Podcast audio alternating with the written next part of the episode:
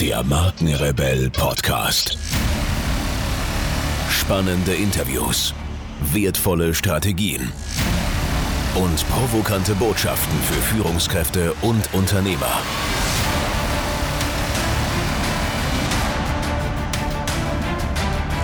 Stell dich den Herausforderungen der Digitalisierung und setze als Marke ein Zeichen.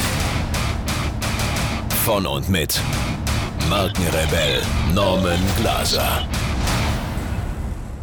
Wenn du denkst, du denkst, dann denkst du nur, du denkst. Oder was? Was ist Freiheit? Was ist Glück? Ist vielleicht beides ein und dasselbe? Frei ist, wer gelassen ist, weil er weiß, dass er nichts wissen kann. Diese von Sokrates stammende Weltweisheit bedeutet nun aber mitnichten, das Denken einstellen zu sollen. Vielmehr beinhaltet sie den Rat, sich auf sich selbst zu konzentrieren, um sich nicht im unendlichen Wust der Welt zu verlieren. Natürlich macht Geld glücklich, vor allem wenn man es sich selbst erarbeitet hat. Dafür benötige ich aber den Hebel des Bewusstseins. Wer zu gierig ist, scheitert. Das wissen auch alle, die das Publikum mit hochglänzenden Bildern von Glück und Verheißung zuschütten. Sie nutzen die Schwäche der Empfänger aus. Die Gefahr, sich in von außen auf das Selbst einströmenden Informationen und Bildern zu verlieren, wächst jeden Tag. Je attraktiver die Bilder, umso größer die Verlockung, sich mit ihnen zu identifizieren.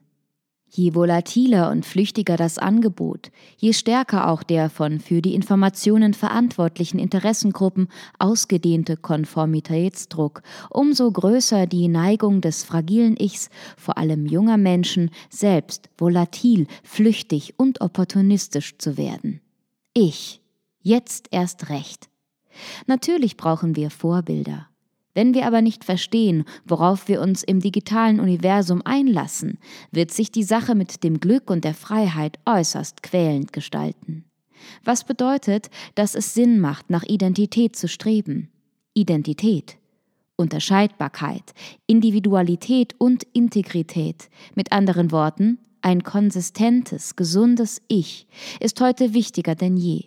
Nicht nur, weil es Freiheit bedeutet, Vielmehr ist es unabdingbare Voraussetzung, um im globalen Wettbewerb der Identitäten und Unverwechselbarkeiten bestehen zu können. Insofern ist die Digitalisierung ein Geschenk an die Psyche des nach sich selbst suchenden Individuums. Ein Mensch, der heute erfolgreich sein will, muss erkennbar, muss unterscheidbar, muss Marke sein.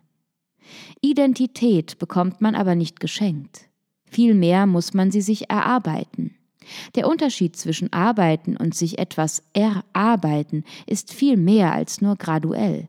Wer Identität erreichen will, kommt, Sokrates hin, Sokrates her, um die Mühen des Denkens nicht herum. Nun leben wir in einer Zeit, in der Lebenserfolg, die Freiheit und das Glück eines Menschen in großem Maße von Geld abzuhängen scheint.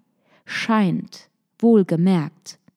Denn die Digitalisierung, Volatilität hin, Flüchtigkeit her, ist eine Bühne, auf der jeder, selbst der ärmste Tropf, sich darstellen und in den Wettbewerb der Identitäten eintreten kann. Das ist toll. Entscheidend für die Fähigkeit wiederum im Wettbewerb zu bestehen, ist das Wissen um die in diesem Wettbewerb geltenden Denkgrammatiken. Auch wenn für den Eintritt in den Wettbewerb sowie den Erwerb von Identität kein Geld investiert werden muss, so ist das Ziel ja doch der Erwerb von Geld. Und so dreht sich am Ende doch alles um Kohle. Das ist auch kein bisschen verwerflich.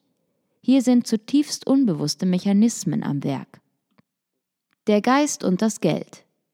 Die Sphären des Geldes und des Denkens weisen außerordentlich große Schnittmengen auf. Denkt man in ökonomischen Kategorien, sind sie sogar deckungsgleich. Das Denken in Geld erfasst den Menschen als Ganzes, es betrifft die elementare psychische und physische Konsistenz. Aus der physischen und psychischen Konsistenz des Menschen konfiguriert sich die Identität.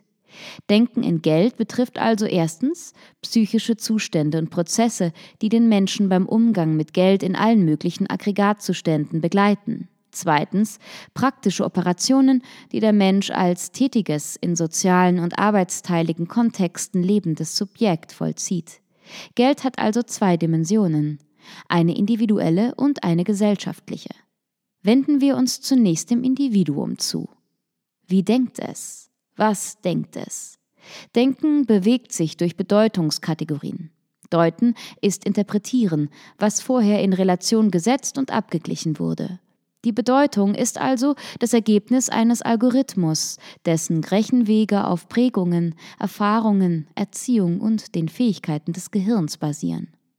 Bedeutungen sind stark libidinös aufgeladen, wobei in unserem Kontext Libido in ihrem weitesten Sinne verstanden werden soll, nämlich in jenem von dem Schweizer Psychoanalytiker C.G. Jung formulierten als psychische Energie.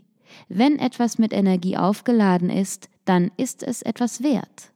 Vorher ist es im Grunde gar nicht funktionsbereit. Siehe Smartphone. Und je stärker die Ladung, umso wertvoller das Ding. Dann bedeutet es besonders viel. Geld ist in der westlichen Zivilisation und war es in ihren Vorläufern das wertvollste, bedeutendste und begehrteste Gut überhaupt. Jeder will es haben, jeder muss es haben, jeder braucht es. Jeder will sich mit Geld aufladen, denn Geld repräsentiert den Wert von Dingen und die Potenz dessen, der es besitzt. Potenz ist hier gleichbedeutend mit Leistungsfähigkeit. Menschliche Leistungsfähigkeit manifestiert sich in der Bereitschaft zur Anstrengung und in dem Streben, ein Werk zu vollenden bzw. eine Idee umzusetzen. Dies wäre der gesunde Weg. Solcher Art rationalen Aussagen steht die allgegenwärtige Gier nach Geld entgegen.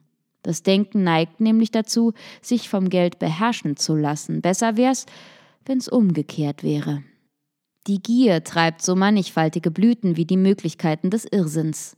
Die Lust auf Geld verleitet Menschen zu den absurdesten Verhaltensweisen, wie zum Beispiel der massenhaften Teilnahme am Lottospiel.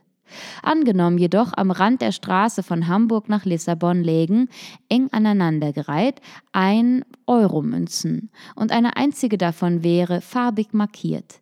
Die Wahrscheinlichkeit, auf der knapp 3000 Kilometer langen Reise exakt neben dieser Münze anzuhalten, entspricht derjenigen, beim Lotto einen Sechser zu erzielen. Trotzdem rennen die Menschen wie die Irren der Chimäre vom schnellen Gewinn hinterher. Es sofort haben, ohne Anstrengung. Wer will das nicht? Zuweilen ist weisen Mündern zu entnehmen, reiche Menschen seien nicht wirklich glücklich. Dass dieses Nicht-Glücklich-Sein ursächlich mit dem Reichtum zusammenhängt, könnte in einigen Fällen tatsächlich stimmen, nämlich dann, wenn der Reiche ohne Anstrengung in den Besitz seines Vermögens gekommen ist. Der plötzliche, ohne Anstrengung erlangte Reichtum scheint dann wie eine Bremse zu wirken, die das Fühlen und Denken zum Stillstand bringt.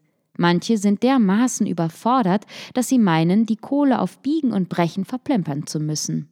Denn es ist paradox. Wer sich seinen Wohlstand nicht selbst erarbeitet hat, leidet unter nichts mehr als unter der Panik, diesen ganz schnell wieder zu verlieren. Der andere, jener, der sich alles selbst erarbeitet hat, kennt diese Panik nicht.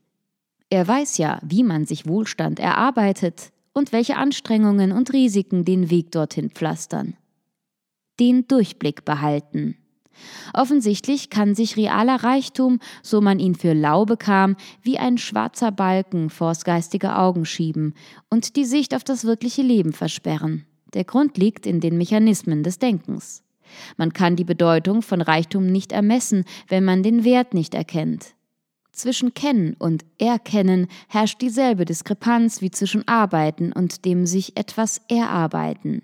Nur wenn ich mir etwas erarbeitet habe, kann ich die Bedeutung und den Wert des Produkts meiner Mühen durchschauen, im wahrsten Sinne des Wortes. Ist diese Voraussetzung nicht erfüllt, wird das Potenzial, das ein Vermögen darstellt, ins Verdrängen investiert mit der Folge, dass die Angst vor dem Verlust im selben Ausmaß anschwillt wie der undurchschaubare Balken vor dem geistigen Auge. Fazit Identität ist nicht konsistent, wenn sie nicht erarbeitet wurde und folglich vom eigenen Ich nicht durchschaut werden kann. Dann misslingt die Kommunikation mit den Mitmenschen auf das Gröbste. Nur Bildern hinterherzulaufen macht hilflos, und Einbildung erzeugt ohnehin nur blöde Bilder.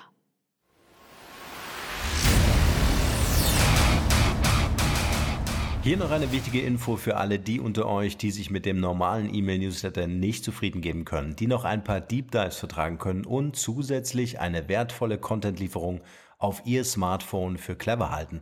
Den empfehle ich unbedingt unseren neuen und vor allem kostenlosen Messenger-Service.